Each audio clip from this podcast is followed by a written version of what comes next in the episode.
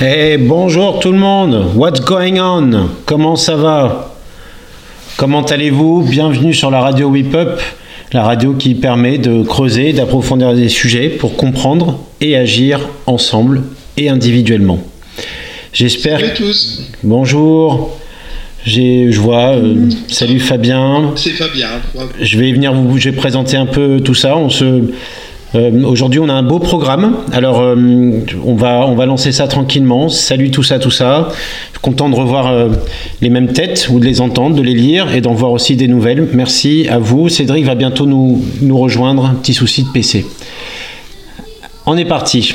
L'apprentissage est la seule chose que l'esprit n'épuise jamais, ne craint jamais et ne regrette jamais, nous dit Leonardo de Vinci. Je m'appelle Douglas, je suis le fondateur de WePup. Cédric va nous rejoindre, c'est le directeur de la recherche de WePup. Aujourd'hui, on reçoit avec Fabien, qui est le fondateur de 5D Formation, hypnothérapeute, Aurélia Gerlowski. Bonjour Aurélia. Qui est spécialiste de l'apprentissage et tu nous parleras un peu de ton parcours après. Euh, et puis on aura la chance euh, d'écouter la chronique de Fabien sur les fonctionnements de la mémoire et aussi sur l'utilité de l'hypnose, si j'ai bien compris. C'est ça Fabien C'est ça, tout à fait. Super, merci.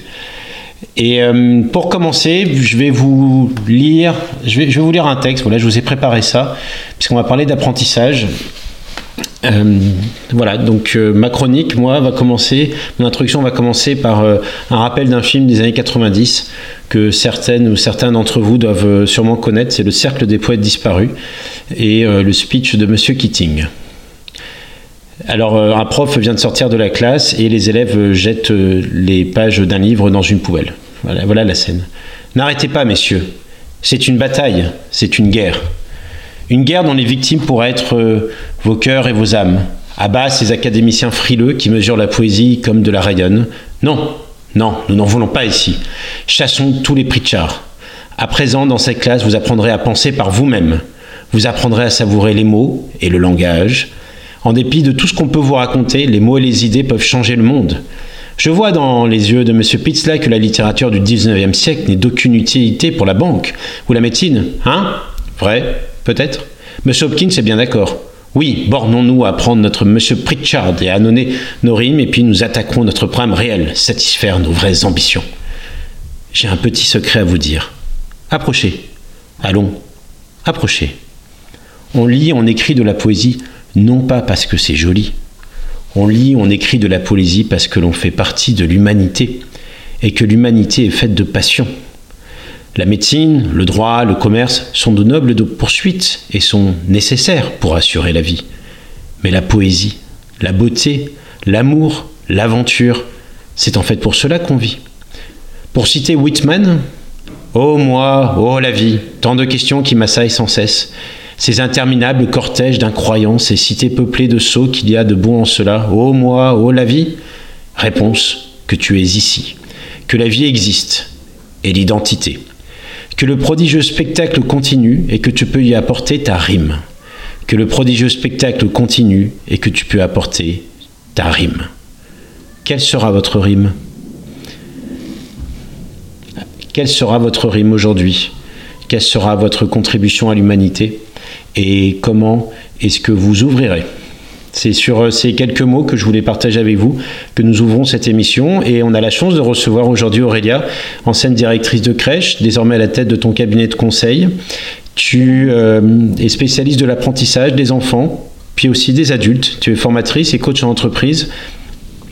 On se connaît un petit peu euh, et on échange depuis quelques temps beaucoup. Tu me parles beaucoup de l'apprentissage et tu étais intervenu il y a deux semaines euh, lorsqu'on avait fait sur plutôt la pédagogie, l'enfance, l'apprentissage et je trouvais qu'on avait manqué de temps pour parler. Alors aujourd'hui, on va prendre le temps et on va prendre le temps et on va prendre le temps de d'approfondir la motivation, l'apprentissage et le fonctionnement de notre cerveau euh, et de notre mémoire, parce que Fabien a préparé quelque chose aussi et euh, on a des choses très intéressantes à partager avec vous.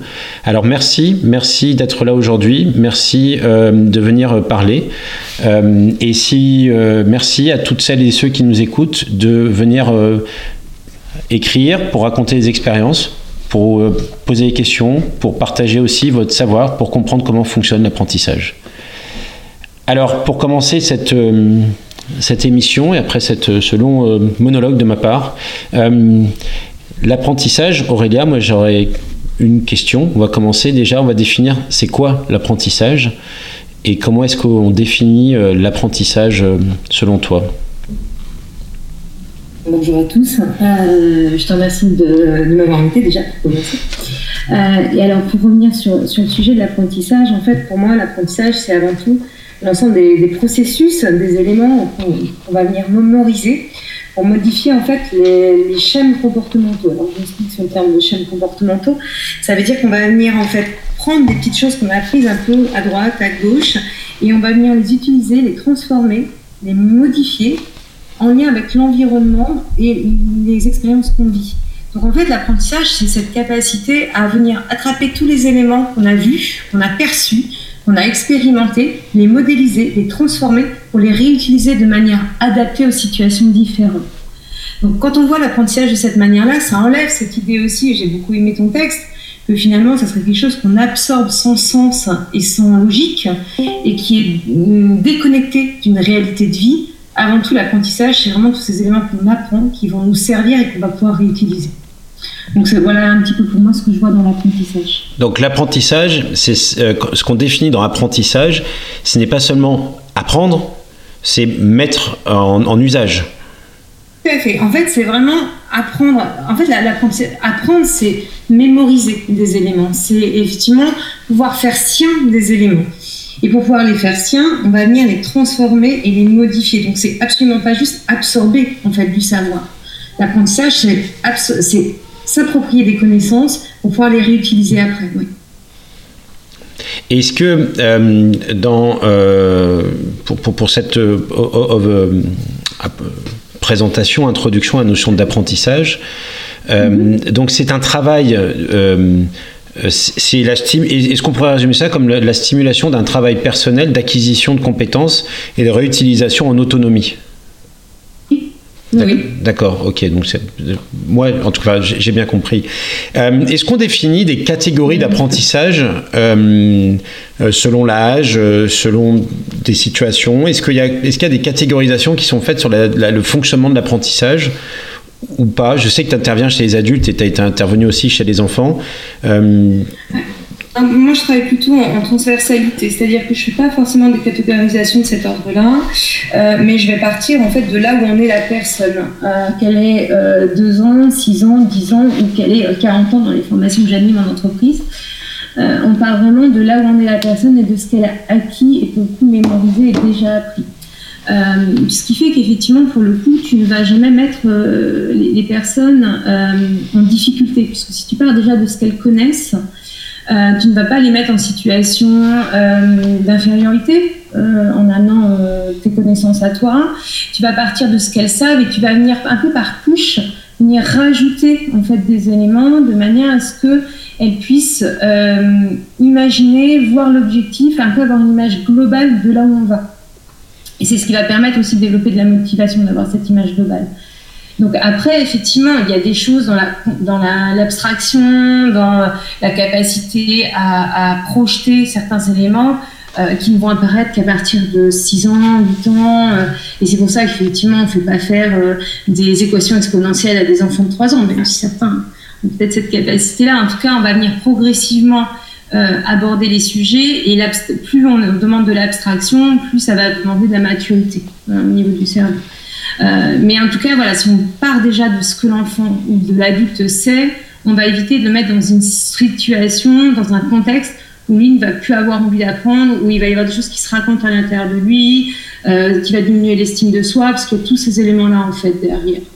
Euh, L'apprentissage, c'est pas uniquement comment on, on, on s'approprie le savoir, c'est vraiment une interaction entre la personne qui accompagne, moi je parle plus de facilitateur, euh, de la personne qui apprend, donc l'apprenant, et puis l'environnement autour de lui. Donc c'est vraiment ce cocktail-là et l'équipe de ce cocktail qui va faire qu'on va pouvoir mémoriser et après réutiliser en fait dans la suite et devenir et être autonome dans ce que tu disais tout à l'heure comme définition.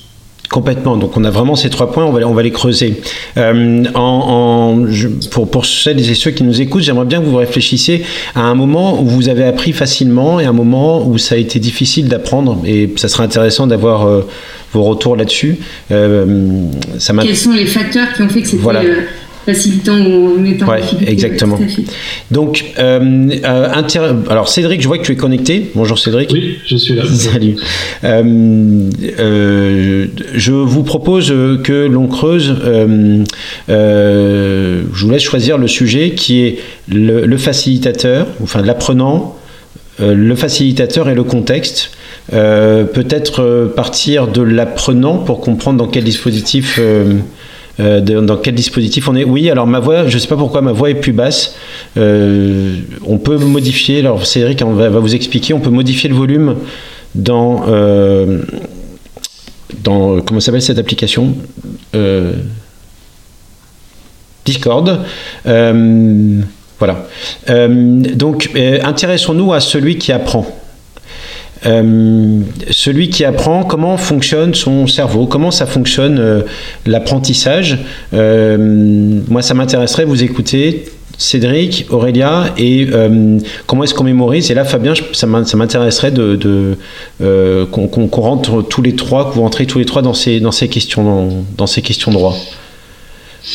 Ok, ok. Donc, euh, bah, je m'apprête à vous expliquer un petit peu modestement comment fonctionne le cerveau humain, parce qu'en 5 minutes, je n'ai pas la prétention de pouvoir euh, aller en profondeur. Mais euh, en gros, comme vous le savez, on a différents types de mémoire qui agissent selon le type d'information traitée. Et ces différents types de mémoire vont interagir entre elles. ils sont, ces différents types de mémoire sont sont situés dans les différents lobes de notre cerveau. Comme vous le savez, on a deux hémisphères dans notre cerveau qui sont divisés en plusieurs zones qu'on appelle des lobes. Il y en a quatre euh, pour chaque hémisphère. Donc on a le lobe temporal euh, qui est fortement sollicité pour la mémoire sémantique. Euh, le lobe frontal qui est considéré comme le siège des différentes mémoires à court terme. Donc dans les mémoires à court terme, on, on a par exemple la mémoire de travail, euh, la mémoire à court terme, au sens où on l'entend, c'est euh, un petit peu, pour faire une analogie avec l'informatique, un petit peu comme les mémoires vives, c'est-à-dire la mémoire immédiate qui va nous servir euh, à traiter l'information qu'on reçoit directement. le lobe occipital, lui, il est impliqué la mémoire perceptive visuelle et le lobe pariétal il est en œuvre en fait dans les mémoires qui font appel au langage. Donc tout ce qui est explicite, l'écriture, la parole. Et le, le parital est également aussi impliqué dans le calcul et le traitement des informations sensorielles. Il y a un organe qui est extrêmement important aussi dans, dans le fonctionnement de la mémoire, c'est l'hippocampe. Euh, parce que l'hippocampe, il joue un rôle central dans le stockage des connaissances qui sont explicites, c'est-à-dire les connaissances qu'on peut formuler grâce au langage. Alors une expérience frappante, par exemple, va quitter la mémoire de travail pour aller vers l'hippocampe. Ça se traduit par le passage du mode court terme vers un mode souvenir, si vous préférez, qui sera sûrement susceptible de rester toute la vie. Et ces informations, elles ont malgré tout besoin de deux ans, deux années pour être totalement consolidées au niveau de l'hippocampe. Elles doivent au préalable terminer ce qu'on appelle le circuit de Papez, qui passe donc dans l'hippocampe du, corps mammillaire jusqu'au thalamus, qui permet de les dater. Et puis enfin, euh, par euh, le gyrus singulaire, c'est des termes un peu techniques, hein, qui euh, permet un catalogage une comparaison, une comparaison avec des informations existantes. Enfin, l'information retourne dans l'hippocampe pour y être stockée normalement jusqu'à la mort. Donc là, on parle des expériences frappantes. Mais ce sont justement ces mécanismes qu'on va utiliser pour les techniques de mémorisation et je donnerai quelques conseils euh, à la fin de l'émission. Alors la mémorisation, en fait, l'acte de mémorisation, ça se fait en trois étapes. La première étape, c'est l'encodage. L'encodage, ça transforme ce qui vient de nos cinq sens en information qui va pouvoir être euh, transmise de la mémoire à court terme ou de la mémoire de travail vers les différentes mémoires de stockage. Ensuite vient l'étape du stockage qui permet de ranger cette information et de la consolider plus durablement. Ainsi, l'information sera gardée, réactivée au besoin et en fonction des situations. Et enfin, euh, la troisième étape, c'est le rappel ou la récupération. Ça correspond en fait à la recherche du souvenir afin de le restituer Il arrive parfois que la récupération soit bloquée. On a tous vécu ça. C'est ce qu'on appelle euh, plus communément un trou de mémoire. Et souvent, pour parvenir à restituer ce souvenir, nous pouvons nous aider des indices et des repères qui sont pris à l'encodage pour se rappeler le contexte d'apprentissage de l'information et la faire.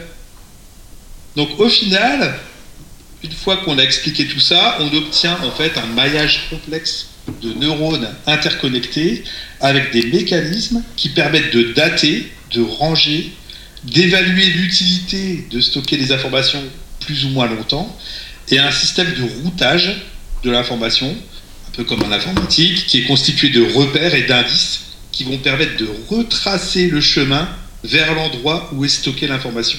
Et ces repères et ces indices, ça peut être des émotions, des images ou toute autre information sensitive. Et c'est ce qu'on va utiliser, on verra à la fin de l'émission, pour améliorer en fait nos techniques de mémorisation. Voilà, je te repasse là. Eh ben, merci. Euh, Aurélia, j'imagine pas, tu dois connaître un peu ces choses-là de pro de loin, mais euh, euh, dans ton expérience, est-ce que dans ce que dit Fabien, dans ton expérience, euh, ça, ça, évoque des, des, situations, des personnes qui ont plus ou moins de facilité à l'apprentissage? Écoute, ce, qui me, venait là, c'était euh, plus en lien avec les notions d'ancrage, en fait. Euh, quand, moi, j'observe les, les personnes, les adultes notamment en formation, euh, ou si, par exemple, comme vecteur d'apprentissage, comme moyen d'ancrer à l'information, il y a le côté fun, ludique, et que sur un élément particulier, on a fait une blague, on a sorti voilà, une petite vanne quand je les revois, parce que j'ai certaines formations qui se font, euh, tu vois, avec un décalage d'un mois entre deux sessions, quand je les revois en fait un mois après, il suffit juste que quelqu'un ressorte cette petite, euh, cette anecdote, cette petite vanne pour que les personnes se disent ah oui, c'est vrai, ce concept-là on l'avait vu, et pour que tout se retrace. En fait, c'est exactement ce que vient d'expliquer Cédric, c'est que le simple fait qu'on vienne réactiver un indicateur qui était ils avaient associé en fait euh, cette petite vanne avec ce qu'on avait pu voir qui était un peu compliqué. où voilà, il y avait eu euh, d'élaboration, il y avait eu euh, des choses un peu complexes à, prendre en compte, vont, va venir réactiver en mémoire et faire remonter à la surface euh, l'élément qu'on avait vu. Donc moi ça je le vois au quotidien. Euh, l'image qui me venait aussi quand j'écoutais Cédric, c'est pour ceux qui connaissent, il y a le film Vice Versa. Ah, moi, c'est Fabien. C'est Fabien. Excuse-moi, Fabien. Bah, après, après, après, il veut bien changer de prénom pour l'émission, mais après, Cédric va s'appeler Fabien, ça va être compliqué. Excuse-moi, Fabien. Tu vois, comme quoi. Euh, donc, ce que disait euh, Fabien, donc en fait, il y, a le film Vice Versa qui, qui, image très bien ça de manière beaucoup plus simplifiée, bien sûr. Hein.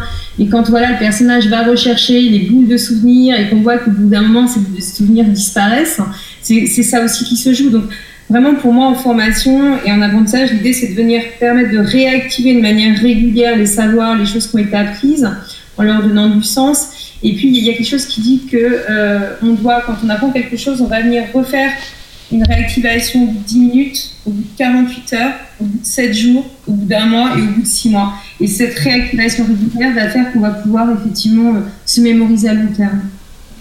Donc, on a, euh, et après, je. Ouais, j'ajouterais. Vas-y. Ce que tu viens de dire, euh, c'est euh, la courbe de l'oubli. Hein, ça correspond à la courbe de l'oubli. Et c'est effectivement un travail qu'on fait en formation pour ancrer les savoirs. Fabien, euh, Cédric, maintenant je suis perdu. Euh, ça t'évoque, euh, bah voilà, Fabien vient de faire une présentation très complète. et effectivement, Cédric nous parle à distance. la Madeleine de Proust. et je voulais dire, Fabien, merci et merci d'avoir synthétisé. Tu vois, moi j'ai appris quelque chose, donc merci beaucoup d'avoir pris ce temps sur le sur cet effet de, de, de, tout ce fonctionnement de notre cerveau sur la, la, enfin, la mémorisation. D'abord, là, on est en train de parler mémorisation et non pas d'apprentissage, si j'ai bien compris. Euh, est-ce que ça t'évoque des, des, choses où tu veux donner des précisions, Cédric? Alors ben, en fait, euh, ces théories de la mémoire, euh, ça, elles s'inscrivent dans les théories de l'apprentissage. Hein. Attends, j'ai un petit écho chez toi, Douglas. Ouais, c'est bon. Je sais pas pourquoi on est trop connecté à chaque fois. Donc ça s'inscrit dans les grandes théories de, l'apprentissage et historiquement, euh, les théories de la mémoire s'inscrivent dans ce qu'on appelle les théories qui ont été cognitivistes. En fait, tout au début, l'apprentissage, on pensait que l'homme, les premières théories d'apprentissage sur les chiens, sur les pigeons, et on pensait que l'homme, au niveau de la... on était un peu plus loin que les théories cognitivistes. On s'intéressait aux théories constructivistes. Donc euh, ça, c'est euh, Aurélia qui en parlait un peu à demi-mot, enfin à mot complet, je dirais, qui disait qu'il y avait des connaissances, des, des concepts qui étaient acquis, qui allaient changer en fait, en quelque sorte. C'est une nouvelle information à partir de ce qui est déjà connu. Donc il y a les fameux stades de Piaget. Et Vygotsky, un contemporain de Piaget, par exemple, parlait aussi de zones de développement proximal, où euh, le potentiel d'apprentissage se situe entre la compétence de la personne et l'aide de l'apprenant. Donc finalement, on est passé de théories où on était centré sur l'apprenant, le behaviorisme et le cognitivisme, à des théories qui ont commencé à se euh, de, de, l'appreneur, j'ai envie de dire plutôt, à des théories qui sont basées sur l'apprenant, avec le constructivisme, et plus loin encore, les théories plus humanistes, comme les théories de, la motivation de Maslow, hein, la pyramide de Maslow, qui montre que euh, l'auto, euh, l'auto réalisation de soi finalement est le but ultime pour apprendre. Qu'est-ce que tu mets derrière l'autoréalisation pour préciser? Ah, bah, L'autoréalisation, en fait, ça va vraiment correspondre à la satisfaction de, besoins qui sont euh, fondamentaux, hein, et ça rejoint, c'est là qu'on peut placer la théorie de l'autodétermination, par exemple, au niveau de l'autoréalisation de soi, c'est-à-dire vraiment se sentir connecté, sentir compétent à l'origine de ses actions. On est là. Après, euh, l'autoréalisation, il y a une définition, des définitions bien plus larges. moi, je m'arrête à ça, parce qu'après, les philosophes sont intéressés aussi à l'autorisation, mais là, je maîtrise dans le sujet. D'accord. Euh, ah, euh, là, on parle de la mémorisation. On parle de comment on, structure notre mémorisation, comment on enrichit aussi notre mémoire et qu'on on enrichit des données contenues dans notre mémoire par d'autres données et comment on facilite l'accès à, cette donnée-là, à, ces données.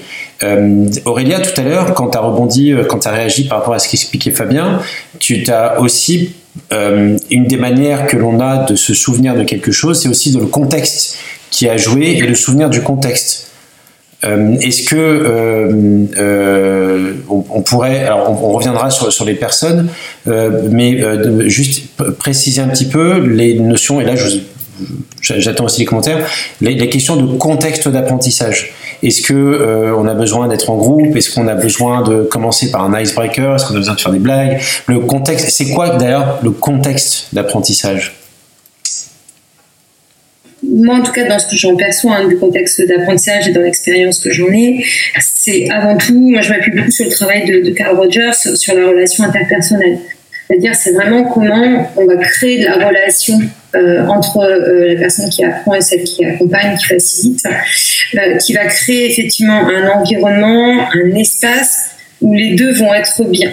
Mais ce qui veut dire qu'en fonction des personnalités de chacun, les espaces ne seront jamais les mêmes. Donc c'est assez compliqué de te dire, bah voilà, dans l'idéal, il faut que ce soit comme ci, il faut que ce soit comme ça. Bah, J'en sais rien, je pourrais te dire, bah, tiens, dans l'idéal, il faut qu'on travaille en groupe, qu'on fasse des temps de sous-groupe, il faut des temps de travail individuels. En fait, chacun en fonction de qui on est, du type de personnalité, de nos besoins euh, dans l'apprentissage, enfin de nos besoins de contexte, de nos besoins pour vivre l'apprentissage de manière euh, adaptée, on va avoir des besoins différents. Donc, pour le coup, en formation, euh, quand on a des groupes, on va avoir tendance à mobiliser différents types d'actions pour permettre à tous de s'y retrouver. Mais finalement, en fonction de notre personnalité, il y a des gens qui vont préférer travailler plutôt seuls sur un sujet, se l'approprier et rediscuter après avec les autres. Des gens pour qui ça va être avant tout, quand je parlais de faire des blagues, de faire du, euh, fun entre eux, c'est comme ça qu'ils vont apprendre et qu'ils vont pouvoir avancer. D'autres personnes, ça va être effectivement de pouvoir être plus dans la relation, de parler de leurs émotions, de parler de ce qu'ils ressentent, de l'effet que ça leur fait d'apprendre ça, enfin voilà. Et donc en fait, c'est vraiment en fonction de chacun, et c'est là où l'individu revient, revient dans notre histoire. Euh, on va pouvoir effectivement euh, construire l'apprentissage de manière vraiment individualisée. Je ne sais pas si j'ai répondu à ta question. Si, euh, euh, si, si. Euh, quand, on, quand on a échangé, alors là, je voudrais juste parler un peu des enfants.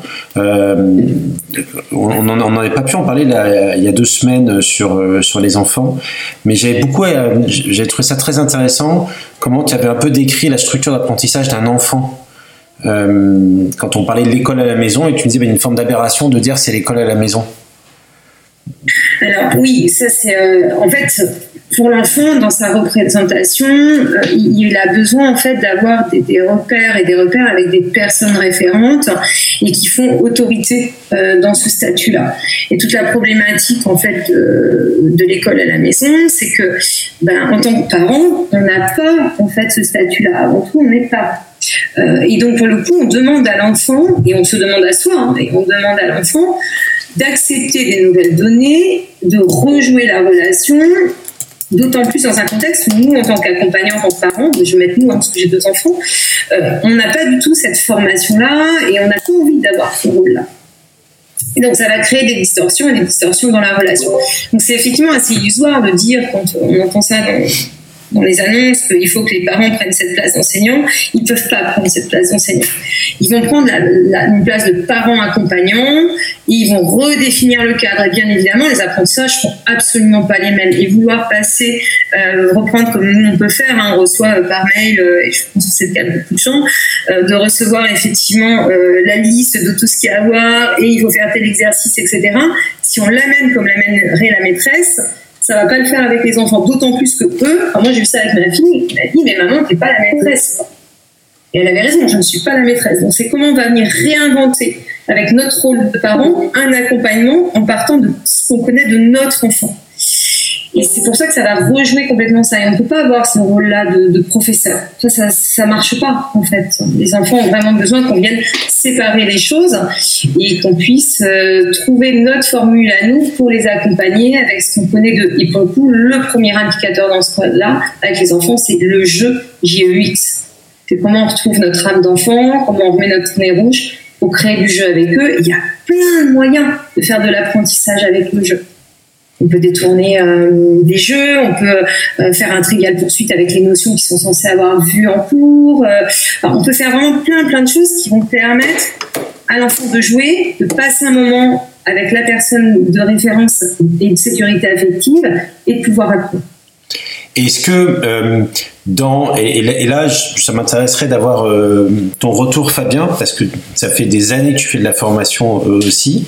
Est-ce que cette représentation qu'a l'enfant du contexte apprenant est, similaire à, celui à, celle pardon cette représentation d'un adulte pour qui ben, euh, je ne vais pas euh, apprendre, c'est un contexte euh, d'université d'entreprise, c'est un lieu de formation, c'est un formateur. Est-ce que, est que tout ça aussi, on n'est pas conditionné en tant qu'enfant, ce qui fait que derrière, en tant qu'adulte, il y, a des codes à respecter. Ça m'intéresserait d'avoir votre retour tous les deux.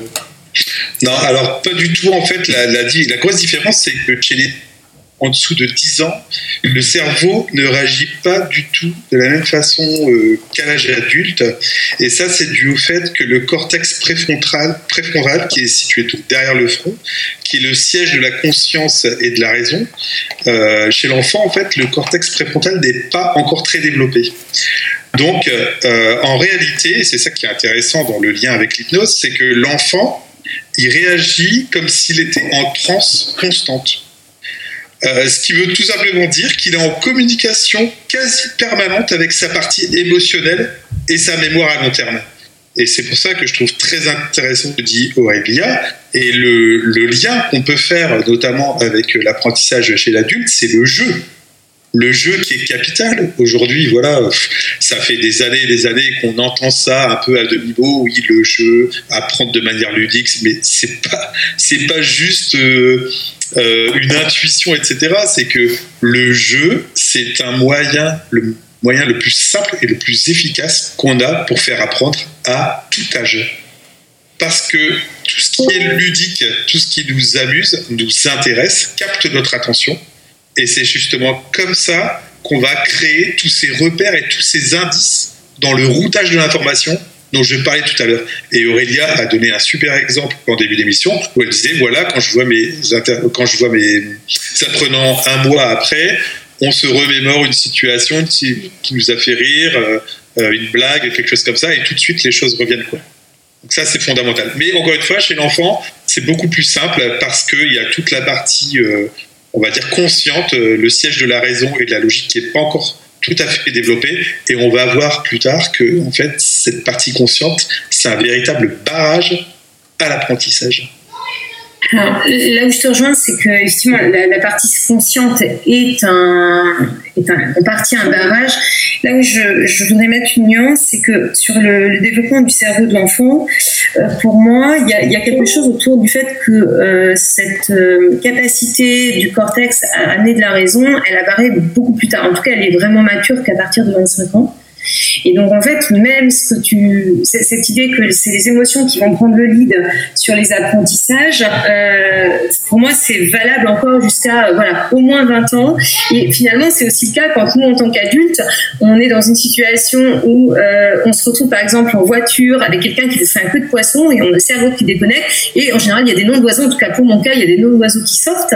Et c'est bien parce qu'à un moment donné, c'est l'émotion qui a pris le relais. Et chez l'enfant, l'émotion va être le premier vecteur pour qu'il y ait de l'ancrage. Donc ça, là-dessus, il y a quelque chose de très fort pour moi, c'est que s'il vit de l'émotion, et de l'émotion bienveillante, positive, donc de la joie, du plaisir, du bien-être, il va y avoir des choses qui vont s'enclencher puisque ça déclenche entre autres de l'endomorphine pour lui et de l'ocytocine qui est l'hormone de l'attachement. Donc en fait, l'enfant... Là, j'ai un retour. Allô? Oui, vas-y. Plus. On t'écoute. C'est bon, je vous ai excusez-moi. Euh, l'enfant, il va, euh, parce qu'il va vivre des émotions positives, il va venir renforcer, et à chaque fois qu'il vivra une émotion positive dans la relation qu'il va avoir eue avec la personne qui l'accompagne, plus qu'il va avoir une positive, il va venir, s'associer avec l'apprentissage qu'il a eu. Euh, on voit exactement ça avec des enfants qui ont des difficultés au niveau scolaire qui font par exemple les écoles de la, deuxième, de la dernière chance, la deuxième chance. En fait, ils ont eu des, tellement des choses négatives dans le vécu, où ils ont, eu, ils ont été humiliés, où il y a des choses qui ont été difficiles, qu'ils n'arrivent plus du tout à apprendre. C'est plus possible pour eux, ce chemin-là, il est fermé.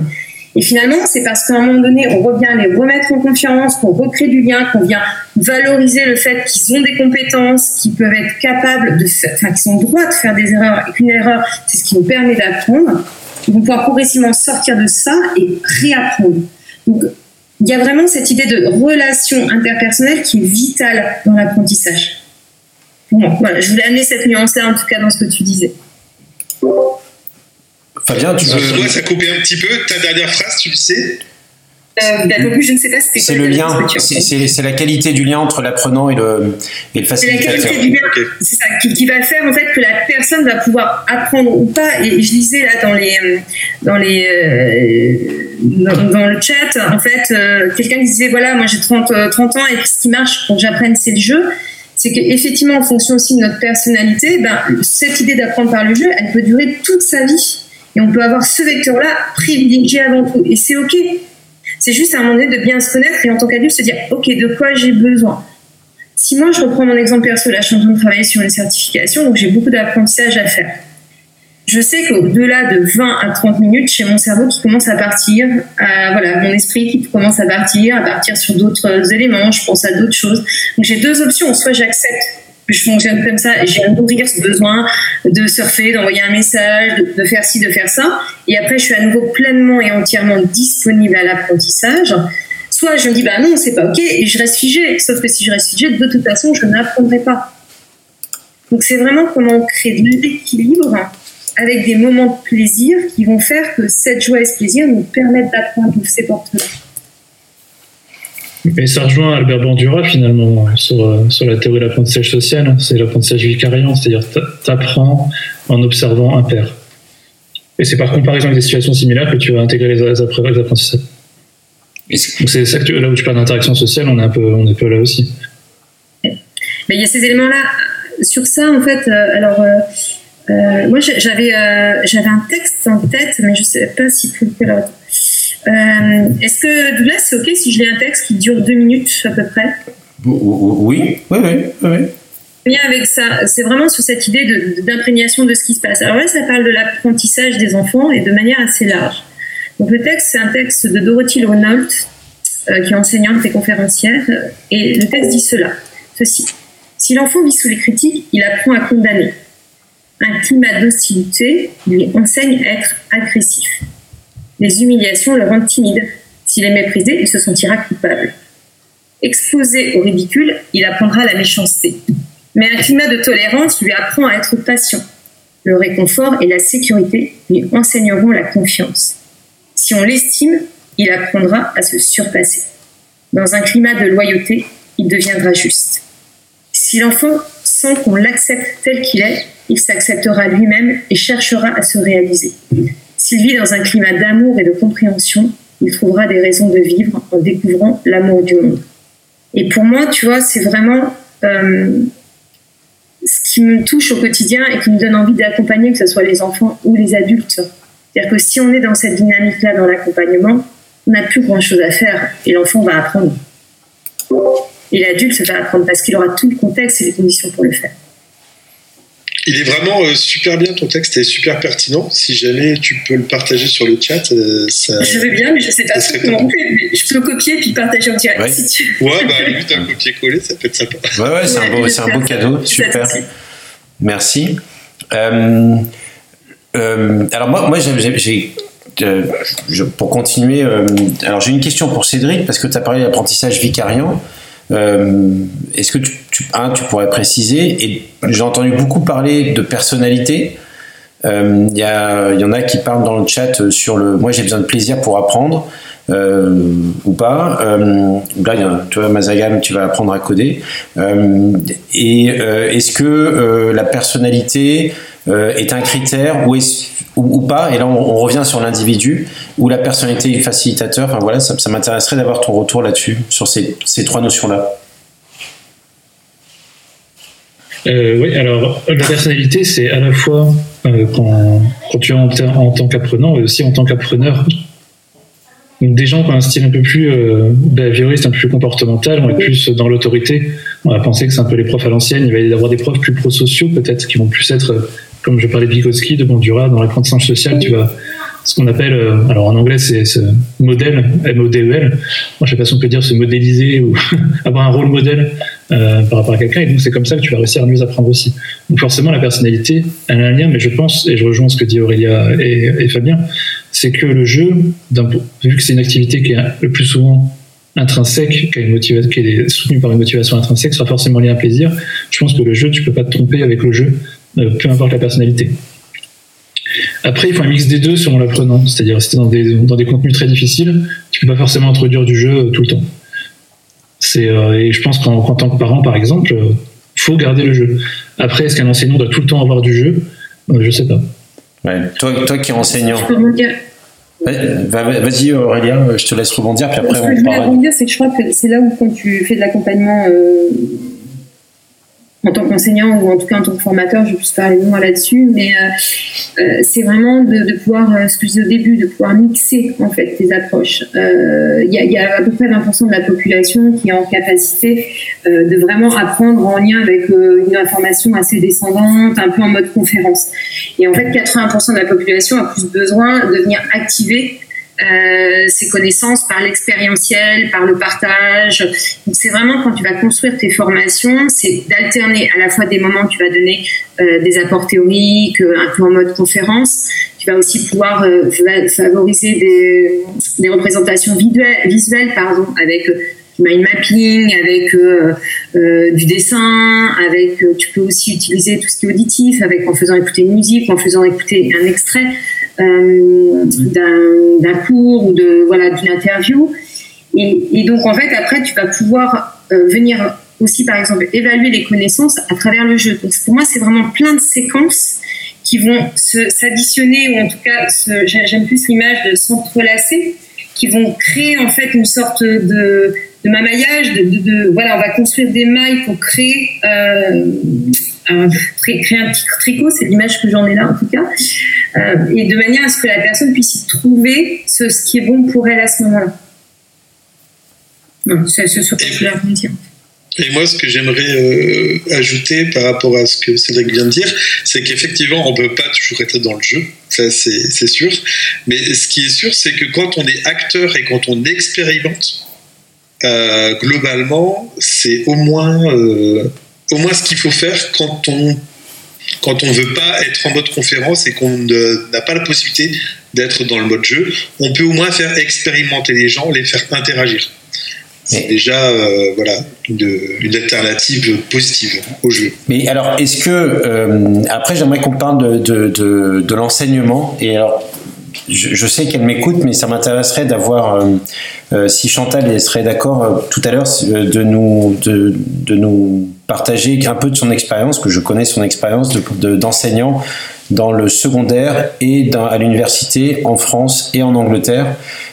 et ça m'intéresserait si elle pouvait nous partager une ou deux expériences de conditions, ou en tout cas d'apprentissage réussi avec ces différentes populations sur quelques années, quelques décennies d'expérience cette petite parenthèse étant fermée, à vous entendre, j'ai quand même l'impression qu'on est en train de poser une espèce de norme d'apprentissage qui est quand même, somme toute, assez euh, lourde. C'est-à-dire, il faut du jeu, il faut euh, euh, dialoguer avec l'autre, il faut partir de ce qu'il connaît, il faut être facilitateur, il faut être dans le plaisir.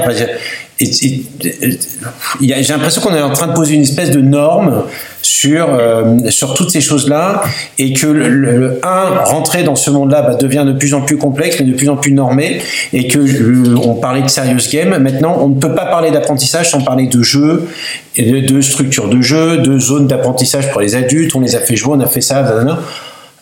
Alors moi, je veux rebondir tout de suite sur ce que tu dis. Je, je c'est pour, mais voilà, je voudrais relancer parce que. Est-ce que tu penses pas que ce qu'on est en train de dire, c'est tout simplement dénormer ce qu'on a normé pendant 50 ans? Ben, je, sais, je trouve que dans l'apprentissage, en tout cas des adultes, on est... Euh, euh, et c'est pas une course à shot, mais ça, ça pourrait ressembler, c'est-à-dire que maintenant, toute formation se veut une expérience, tout se veut expérientiel. On parlait des serious games, le, le facilitateur, les techniques, les trucs. Autant je respecte le fait que c'est un métier qu'on a besoin de valoriser, de respecter ce métier. J'aimerais bien qu'on parle aussi de l'apprendre apprendre à apprendre, mais autant j'ai l'impression qu'on euh, on, euh, peut plus avoir une formation simple, enfin classique. Euh, comme j'entends, mais évidemment, je fais exprès de pour relancer. Est-ce que c'est pas un peu trop structurant? Qu'est-ce que vous en pensez? Bah, Moi, je, pense vraiment que qu'on revient à un enseignement qui était peut-être beaucoup plus naturel. Je parle de ça, voilà, euh, euh, à l'époque euh, de la transmission orale, voilà, à l'époque tribale, on va se dire, de l'être humain, où tout se faisait par, par l'image, par le vécu, par l'expérimentation. on a je pense, des schémas de Renault qui sont conçus d'une certaine manière, euh, qui sont le fruit de, l'évolution et qui sont faits pour fonctionner d'une certaine manière. On a voulu passer dans un mode descendant. On se rend compte aujourd'hui que ce mode descendant, c'est plus ou moins un échec parce que ça ne porte pas ses fruits. Et de plus en plus, on vient, on revient par exemple comme dans l'éducation Montessori, on revient à l'autonomie, on revient euh, à l'expérimentation, au jeu, au partage, à l'échange. Et euh, bien sûr que dans la formation pour adultes, comme tu dis, on a l'impression d'un phénomène de, de mode, on a l'impression de quelque chose d'assez normatif. Mais ça, c'est parce qu'on a du mal à bouger les lignes. Et, euh, même dans le jeu, il faut qu'il y ait de la norme, quoi. J'ai envie de dire presque parce qu'on a du mal à, faire le sevrage, quoi.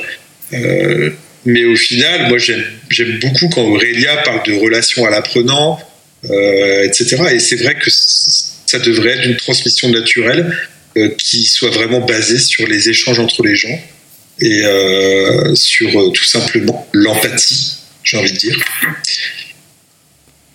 Bah, l'empathie fait partie de l'approche rogérienne centrée sur la personne dont parlait, parlait Aurélia. Donc, ça, c'est clair que tu tapes dans le mille quand tu es là-dedans. En fait, je crois que. Alors, je te rejoins pas non plus là-dessus, Douglas, parce que, effectivement, je, suis persuadée qu'il y a beaucoup de gens qui ont vécu des obligations d'apprendre de manière ultra descendante et violente, et je fais exprès d'employer ce mot-là. Moi, je le vois sur des, gens que j'ai en formation qui ont des postures au démarrage extrêmement méfiantes, extrêmement dans la provoque, parce qu'ils n'ont pas envie de revivre ce qu'ils ont vécu, en fait. Et, euh, et pour le coup, je pense qu'il y a eu à un moment donné quelque chose qui était de l'ordre du euh, bah, vous allez apprendre parce qu'il faut avoir des savoirs et que particulièrement en France les, notions de savoir de, voilà de savoir théorique euh, c'est quelque chose qui était extrêmement euh, mis en avant, extrêmement valorisé, alors qu'en fait, il y a plein d'autres intelligences, il y a l'intelligence émotionnelle, il y a vraiment plein de choses, plein d'autres choses qui peuvent être sollicitées. Et finalement, pour moi, quand je parlais tout à l'heure de relations interpersonnelles, il y a cette idée de, à un moment donné, c'est quand on accompagne, quand on est facilitateur, c'est avant tout permettre de la liberté et de l'ouverture. Donc pour le coup, c'est pas normand derrière. C'est-à-dire oui, on peut faire des jeux. Euh, moi, en, animation de formation, j'ai mon fil. Et puis, bah, selon ce que je sens du groupe, des individus dans le groupe, bah, des fois, je suis un peu plus en mode conférence. Puis des fois, je suis quasiment pas en expérientiel. En fait, je me pose aucune question là-dessus parce que je suis en lien et en contact avec ce qui se passe dans le groupe. Et pour moi, il y a quelque chose à développer dans la posture d'accompagnant qui est plus autour de trois grandes notions, et l'empathie en fait partie, c'est pour ça que je rebondis là-dessus, qui sont d'être authentique, avant tout d'être authentique, c'est-à-dire de parler de ce qu'on ressent, de, parler des émotions qu'on comprend de l'autre, euh, de pouvoir euh, être dans l'accueil de nos propres jugements pour éviter de les projeter à l'autre. Euh, ça, c'est le premier élément, c'est l'authenticité. Le deuxième élément, ça va être vraiment de considérer l'autre, euh, d'être dans l'acceptation et dans la confiance, l'acceptation qu'il puisse faire des erreurs, la confiance qu'il puisse y arriver, puisque plus on, porte l'autre, plus on croit en l'autre, plus l'autre peut aller loin, être dans l'encouragement de nourrir de permettre à l'autre de nourrir ses besoins, mais aussi de nourrir nos propres besoins. Et puis le troisième élément, c'est effectivement cette empathie. Et l'empathie dans ce mouvement, et non pas d'être dans la sympathie, mais bien d'être capable de me connecter à ce que vit l'autre, pour être capable d'accueillir là où il en est et d'écouter ce qui se passe chez moi. Et c'est ce que effectivement Rogers a développé en parlant après d'écoute active, avec toute cette idée de calibrage, de synchronisation.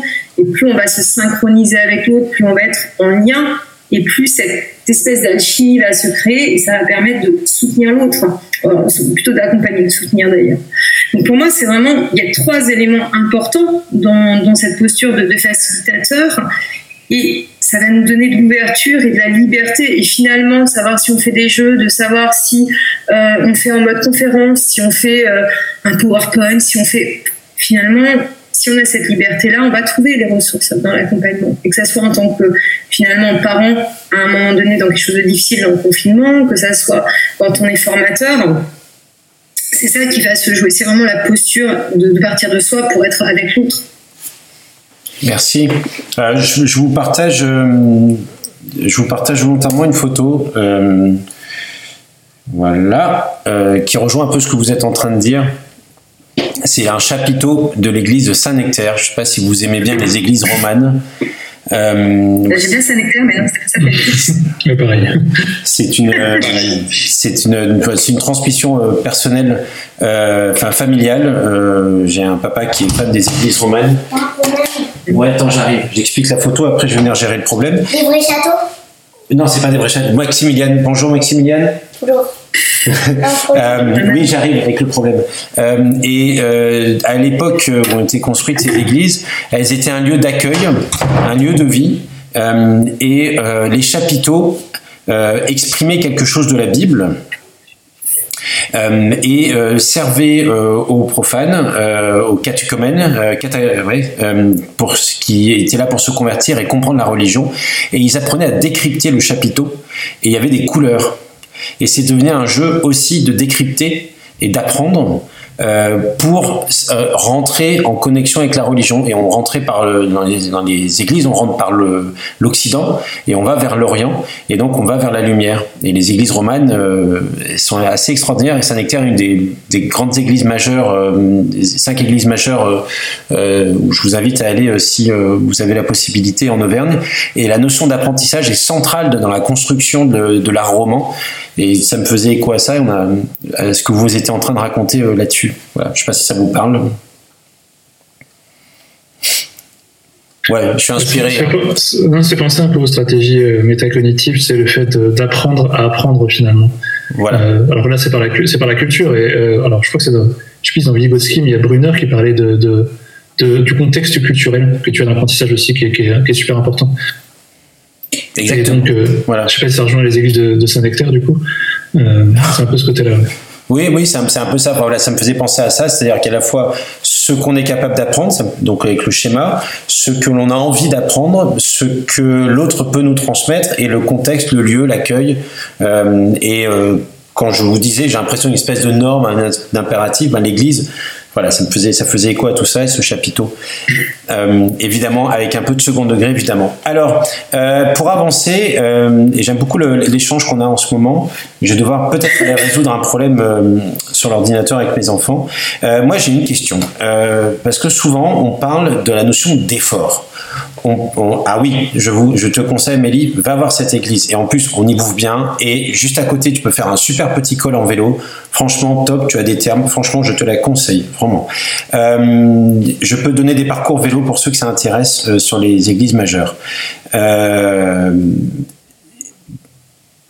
faut-il que ça soit dur pour que l'on apprenne? Je fais exprès de poser cette question-là parce que quoi qu'on en dise, souvent on dit ouais ouais ouais, ah c'était dur, j'ai appris c'était c'était douloureux, mais j'ai appris quelque chose. on a souvent cette cette association de difficultés, de douleur, de de de de, de, concentration, enfin quelque chose d'intense et d'apprentissage.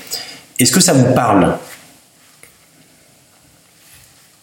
Alors, je pense que tu parles du décalage optimal finalement, peut-être. C'est-à-dire euh, cette espèce de courbe de, de flow qu'on a entre la difficulté de la tâche et la facilité de la tâche. Et quand on est entre les deux, pour que l'apprentissage soit optimal, pour que le fun, le flow plutôt soit optimal, il faut que cette, euh, ce décalage il soit un peu dans la difficulté, tu vois. C'est-à-dire pas pile poil entre la difficulté et la facilité, mais un peu dessus tes compétences pour pouvoir progresser. Alors certains peut-être mettre, mettre l'escalier un peu haut, hein, et donc euh, on a peut-être besoin aussi de se valoriser, ça je sais pas, de se dire, euh, j'en ai bavé, no pain no gain comme dit tout ça, tout ça. Euh, mais je pense, je pense que ça, ça, parle un peu du décalage optimal, ce que tu, ce que tu veux dire. Oui, mais souvent, et dans le sport, on en parle beaucoup aussi. C'est-à-dire qu'il faut que ça soit dur pour que le corps apprenne. Le sport, par exemple, moi j'ai fait, beaucoup, j'ai fait beaucoup de sport à haut niveau. Il faut que le corps apprenne par la difficulté, par le dépassement de soi. Enfin, après, on met de côté. Euh, euh, le, le, la bah, c'est rookie quoi. Oui, non mais je veux dire, il faut que la neige. Ouais, mais c'est ça, c'est le corps, on a besoin de le pousser pour qu'après, bah, quand on fait du fractionné, voilà, je vais faire un partage, euh, quand on le sport, on n'a pas le choix, bah oui, mais en même temps, on le fait sciemment. Par exemple, moi, j'ai préparé pas mal de grandes courses, de grands triathlons, des gros triathlons. Euh, le, fractionné, c'est quand même une mise en condition du, corps pour aller d'une certaine manière. On prenait l'analogie de l'usine qu'on fait sciemment, qu'on pousse sciemment, euh, un peu au-delà de ce qu'elle fait en général, pour voir comment elle réagit. Et il y a c'est dur. Moi, j'ai des souvenirs dans le sport de, moments durs. Quoi. On, c'est dans la piscine, euh, au bout de 4 km, on commence à faire fractionner. C'est dur, on a mal, et en même temps, quoi qu'on en dise, on a appris quelque chose. Donc je trouve qu'on parle de plaisir, mais est-ce que l'inverse du plaisir n'est pas aussi une forme d'apprentissage?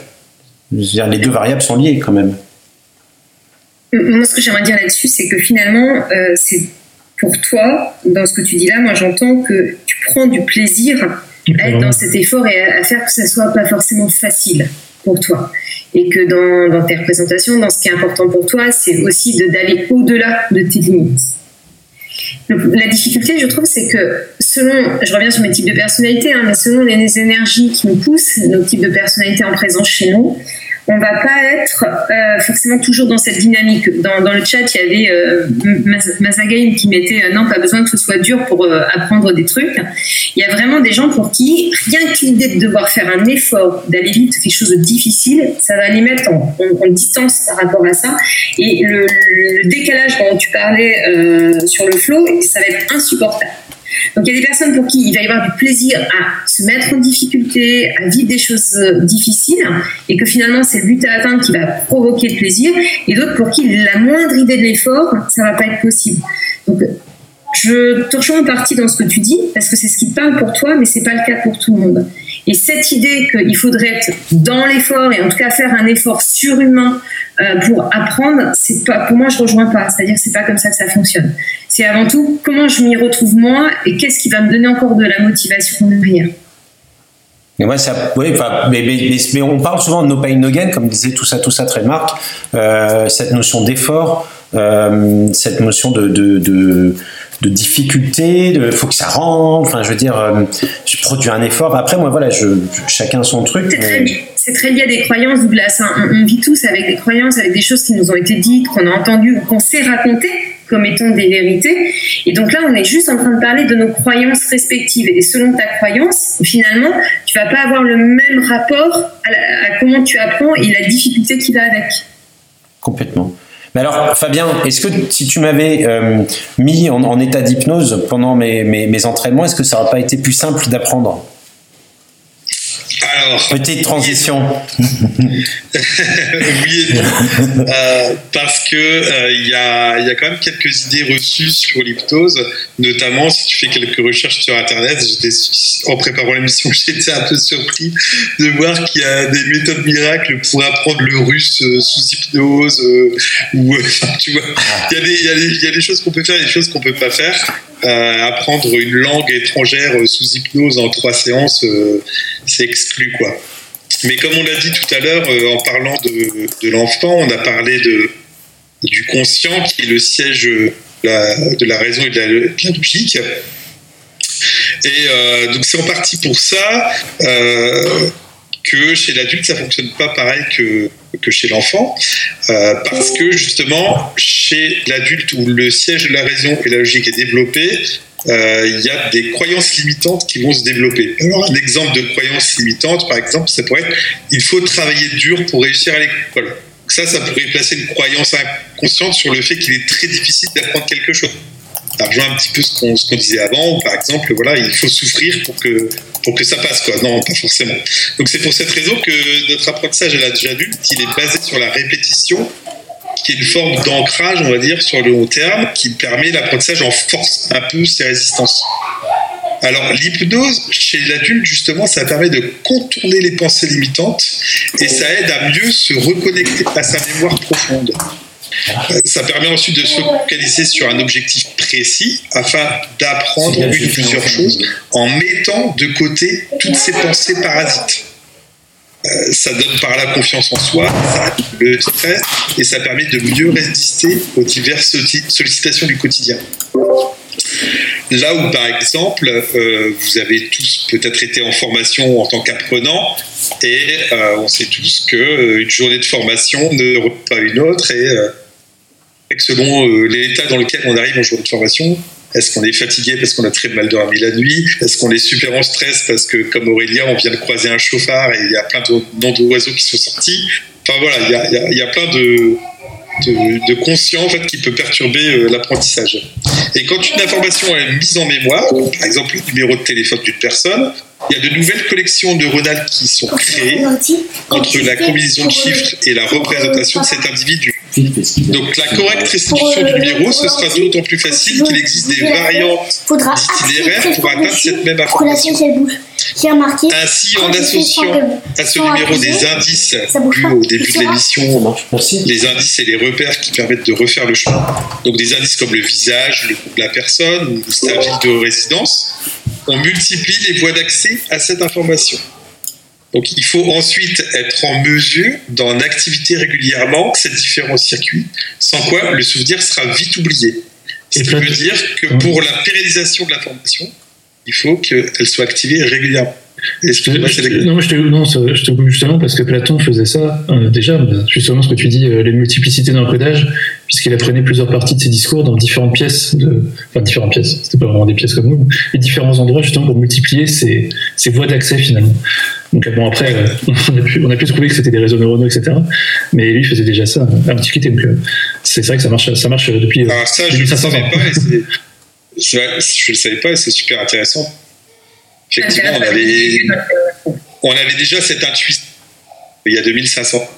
Ouais, ça. effectivement, ça, ça peut être euh, donc effectivement plusieurs pièces. Ça peut être aussi d'associer, euh, même de manière euh, informelle, sans qu'il y ait vraiment de lien, d'associer une information à une odeur, d'associer une information à un paysage, à un animal. Voilà. Ça, ce sont des, des techniques qui vont permettre effectivement d'avoir différents chemins d'accès.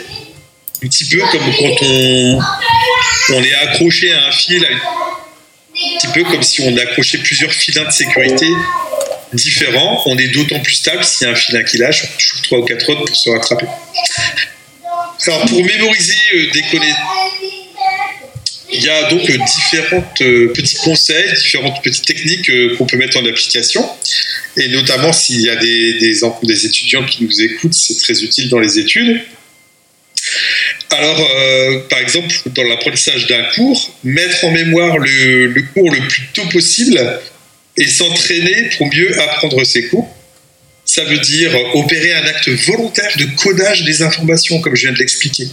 ces informations qu'on veut mémoriser, c'est-à-dire les trier, les hiérarchiser, les analyser et se les représenter calmement. Alors j'ajouterais. Euh, ouais. Ah, tu, tu, continues, pardon. non, vas-y, vas-y. Tu, vas tu veux... Non, parce qu'il n'y a, a, pas uniquement que, que l'encodage, quoi. C'est-à-dire, euh, il y a aussi euh, l'entraînement au, au, rappel, et euh, vu qu'on parlait d'interaction sociale aussi, euh, le fait d'élaborer autour d'une notion est super intéressant. Enfin, moi, pour ouais. mes études, ça m'a beaucoup aidé après. C'est ce qu'on va voir ensuite. Alors, la deuxième chose, trouver des codes précis élaborés et les plus variés possibles, donc des dates, des chiffres, des noms, des histoires, des images, ça peut être aussi des couleurs, des sons, des émotions, etc. Plus une information est riche, plus on a de chances de s'en rappeler d'une manière ou d'une autre. Le troisième conseil qu'on pourrait donner, c'est organiser son information. Retenir le plan, la structure de la leçon par exemple, les titres, les parties, les sous-parties, pour être en mesure de retrouver plus facilement un élément dans cet ensemble puisqu'on l'aura organisé, hiérarchisé. Ensuite, cinquième conseil, ça serait trouver des étiquettes, hein, de, des tags, comme disait, comme disait je, des étiquettes, des indices ou des, procédés mnémotechniques, on va dire, pour retenir les passages les plus longs et difficiles. Par exemple, euh, des petits refrains euh, comme Oui, donc handicap, euh, des jeux de mots, etc. Et enfin, s'exercer à se rappeler plusieurs fois les informations grâce aux procédés mis en place. Donc, quand on veut avoir accès à une information, on va prendre un chemin, par exemple un paysage qu'on a associé à une. Et puis après, un petit peu plus tard, on va essayer d'y accéder, mais par un autre chemin qu'on s'est créé. Un son, par exemple, et un visage. Ça peut être ça. Ça, veut dire, voilà, réciter, se faire interroger, se poser des questions, s'entraîner à se souvenir, et cela le plus grand nombre de fois possible pour consolider la trace mnésique dans le cerveau. C'est-à-dire qu'on va consolider le réseau neuronal auquel on fait appel pour faire ressurgir cette information. Alors, effectivement, bien que l'hypnose, ça ne permet pas d'apprendre quelque chose en une séance, une nouvelle langue, comme on l'a vu tout à l'heure, elle peut permettre cependant euh, d'accélérer considérablement l'apprentissage, puisque se mettre en auto-hypnose, ça va nous permettre de court-circuiter le mental, court-circuiter toutes les pensées parasitaires qui pourraient nous perturber l'apprentissage, et se mettre dans des conditions idéales, comme dans une bulle, on va dire pour faciliter les informations. Merci. Je t'en prie. Merci Fabien. Euh, euh, bah, euh, bah, ça fait beaucoup de choses à, retenir. Ça fait beaucoup de choses à retenir. Euh, on, alors j'ai mes enfants qui partent en sucette derrière. Je vous préviens si vous entendez, vous les entendez arriver. C'est ils craquent le slip complètement. Alors je sais pas Chantal si tu voulais nous partager une ou deux anecdotes de ton expérience d'apprentissage ou pas ou non. Euh, bon, je, te, laisserai prendre la parole si tu veux. Euh, moi, je voulais euh, revenir sur quelque chose sur la. Voilà, c'est une question que Cédric, auquel tu m'avais pas forcément répondu. quand on est dans cette à quel point est-ce que tu vois, enfin, comment dire, dans, cette posture d'enseignant, Qu'est-ce qui, se, joue? Alors moi j'avais une question un en tant qu'enseignant, euh, la fac, le truc, enfin j'ai une espèce de représentation collective. Euh, euh, Qu'est-ce qui se joue? Et deuxièmement, pourquoi alors qu'on est en train de parler de plaisir, de partage, de jeu, de tous ces trucs là, on a une espèce de, tendance à toutes ces conférences? Est-ce que, alors je sais que c'est un sujet qu'on partage, mais est-ce que ces conférences servent vraiment à apprendre quelque chose? J'ai deux questions et après on finira là-dessus. Non, pas de souci. il y a deux choses différentes, c'est-à-dire déjà que ce soit à l'université ou au lycée, on est resté au système éducatif qui est basé sur les notes aussi. Euh, j'ai des étudiants euh, au fur et à mesure des années qui veulent valider leur année. On n'est plus dans le but d'apprentissage finalement, d'apprendre des notions, on n'est plus dans la motivation intrinsèque. Je dois avoir euh, 10 sur 20. Euh, qu'est-ce que le premier, la première question qu'on pose au premier cours, c'est ce sera quoi l'examen, ce sera quand? Sais même pas, alors que moi j'arrive à programmer tout. C'est euh, donc c'est difficile après de favoriser une motivation intrinsèque, de favoriser les stratégies métacognitives d'apprentissage quand on est dans quelque chose qui est très extrinsèque. Donc il faut essayer de s'affranchir un peu de la note, ou alors leur faire une petite slide l'examen ce sera ça, ne vous inquiétez pas, ça va bien se passer, pour les rassurer. Par exemple, j'ai des cours que je donne où il y a un examen terminal, bête et méchant, il y a d'autres cours que je donne où ils ont un dossier à faire et ils ont droit à tous les, euh, tous les cours. Il n'y a, y a, pas forcément d'apprentissage par cœur à faire. Et donc ces, cours se passent un peu différemment. Ils sont, tu peux plus élaborer par rapport à ça et faire moins de, de formel, tu. Donc, euh, faudrait, faudrait, moi j'aimerais bien ouais, c'est ça. J'aimerais bien qu'on s'affranchisse des notes, vraiment, euh, à l'université, par exemple, ou au lycée. Ce serait génial. C'est pas grave, tu t'enlèves et tu vas chercher un Parce que je pense que on pourrait se rapprocher d'un format plus euh, conférence, comme tu dis, on apprend vraiment des choses. Quand tu vas à une conférence, alors moi, quand tu oblige, mais souvent, c'est que tu vas apprendre quelque chose. Le sujet t'intéresse, tu vas retenir deux, trois trucs. Tandis que le, groupe de TD qui doit venir à 8h du matin, vendredi, pour apprendre la localisation des différentes parties du cerveau, euh, comme disait Fabien au début, euh, bah, si c'est juste pour avoir 10 sur 20, il va moins avoir le contexte. D'accord, merci. Euh, euh, euh, j'ai perdu ce que je voulais dire, mais c'est pas grave. alors, je voulais, partager ce qu'on a parlé des églises tout à l'heure et vraiment sur la route des églises majeures, qui est aussi un, un moment de plaisir et de recueillement d'apprentissage. Et on pourrait aussi il y, a plein de choses à, rajouter. Euh, la notion de groupe, on n'en a pas parlé. L'importance du collectif ou pas, de l'apprentissage collectif ou pas. Euh, j'imagine que euh, tous autour de la table, vous allez me dire, bah, en partie, oui, c'est important d'être collectivement centré vers un objectif d'apprentissage. En fait, ça te permet d'élaborer, de faciliter donc soit l'apprentissage par cœur, soit l'échange autour d'un sujet. Parler de, quelque chose, alors peu importe ce que c'est, hein, tu peux parler de politique ou, des leçons que tu as appris, euh, appris juste avant. Euh, si tu échanges avec quelqu'un, as un but commun, forcément, ça, rejoint les, les, motivations au sport. Tu vois, quand tu fais du sport tout seul, tu seras moins performant si tu fais du sport avec quelqu'un, même si tu fais pas forcément la compétition. Tu vois. L'apprentissage, alors parce que l'apprentissage de compétition, je sais pas, mais il y a un peu ce côté-là aussi. Oui, oui, oui, oui, sûrement oui. On observe beaucoup ça et, quand les gens veulent se mettre au sport, souvent, ce qui, ce qui est difficile ou se remettre, ou euh, c'est s'entraîner seul, l'entraînement solitaire. Moi, je m'entraîne seul et je fais tout presque seul et c'est extrêmement difficile, mais je suis pas le plus performant. Euh, effectivement, ceux qui performent, ceux qui progressent sont ceux qui euh, vont dans des clubs, dans les structures, en tout cas, ne le font pas seuls. Euh, il y a cette idée aussi dans, dans, le groupe, pour moi, il y a cette idée que euh, tous les partages euh, qui se font entre PERP et AIRE vont, vont, permettre de remettre en mots de manière différente et avec un langage qui est parfois plus adapté, puisque c'est le langage de, qu'on utilise pour communiquer tous les jours. Euh, quand je pense à des étudiants, notamment que j'accompagne euh, dans une école, quand je les fais travailler en, sous-groupe, je, je, vois, c'est rigolo, ils se réapproprient les concepts, les choses qu'on a pu aborder ou les savoir-être, parce que je travaille beaucoup sur les savoir-être dans la communication. Et finalement, ils le disent avec leurs mots que j'aurais pas du tout utilisé. Et je vois que pour certains, il y a des, des dans les yeux qui s'activent et ils ont compris. Ils ont compris vraiment de manière concrète comment ils vont pouvoir le mettre en place, comment ils vont pouvoir le vivre et l'utiliser. Et le fait que ça soit quelqu'un, voilà, que ce soit un père, quelqu'un qui est au même niveau, même si j'aime pas ce terme, qui est au même niveau euh, que les autres, va développer en fait de l'apprentissage également. Ça va amener une autre manière d'apprendre. Donc c'est intéressant euh, de, pouvoir travailler avec d'autres et en même temps il faut que ça puisse être euh, choisi aussi et ça répond à différents moments de vie de chacun et d'apprentissage de chacun. Complètement. Merci, merci. On arrive, je pense, à la fin de notre émission. Euh, euh, ça fait euh, un peu plus d'une heure qu'on disserte sur ce sujet. Il y a encore des, notions, j'ai vu passer des notions, des choses qu'on pourrait partager. Moi, je suis tout à fait ouvert pour l'interrogation de la. Dans la semaine prochaine, c'est la spéciale sexe, mais dans deux semaines, on peut faire une spéciale interrogation de tout ce qu'on a raconté sur tous les sujets pour voir euh, qui a appris quoi, si ça vous dit. On peut la jouer comme ça. Euh, euh très bien, il y a des liens qui se, qui se font. Euh, J'ai envie de vous remercier. Euh, si vous êtes d'accord, on va clôturer, on, va s'arrêter là. Euh, J'ai envie de vous remercier et pour vous remercier, je vais faire un truc pas très sympa. Je, dois, je vais vous le dire tout de suite.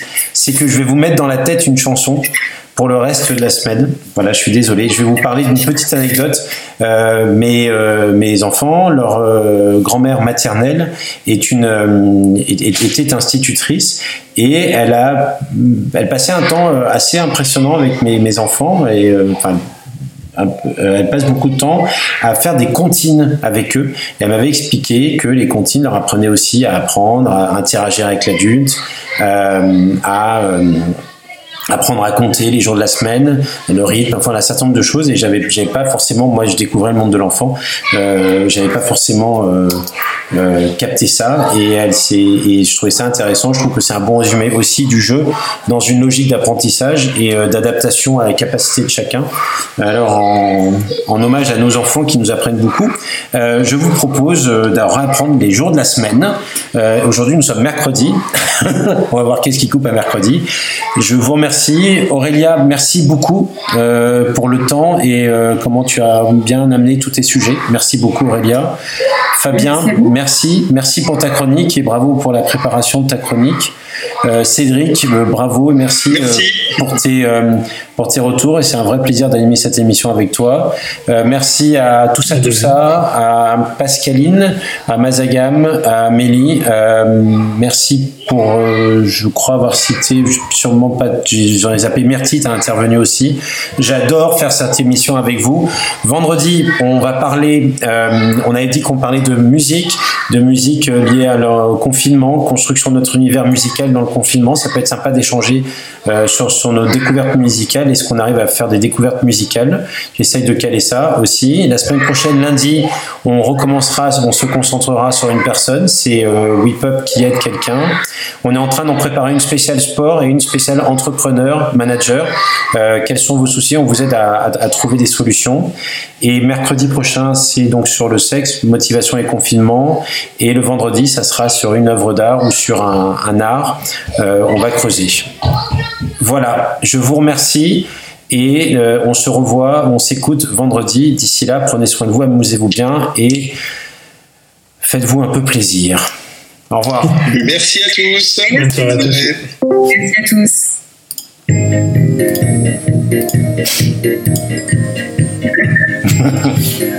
Elle est un peu cruelle là quand même.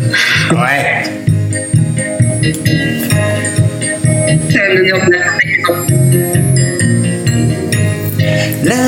Matin, l'empereur, sa femme et le petit pain. Matin. Tu vois, ça c'est une forme d'apprentissage, le bourrage de Ouais, oui, non, mais c'est pour ça. Et en même temps, les enfants, ils aiment bien. Comme je fais partie, ouais. Pourquoi les enfants aiment les comptines c'est une bonne question. Pascaline, la musique, c'est fait. J'attendais un commentaire de ta part sur la musique. Mais t'as raté la musique d'introduction, par contre, qui était un peu plus sympa.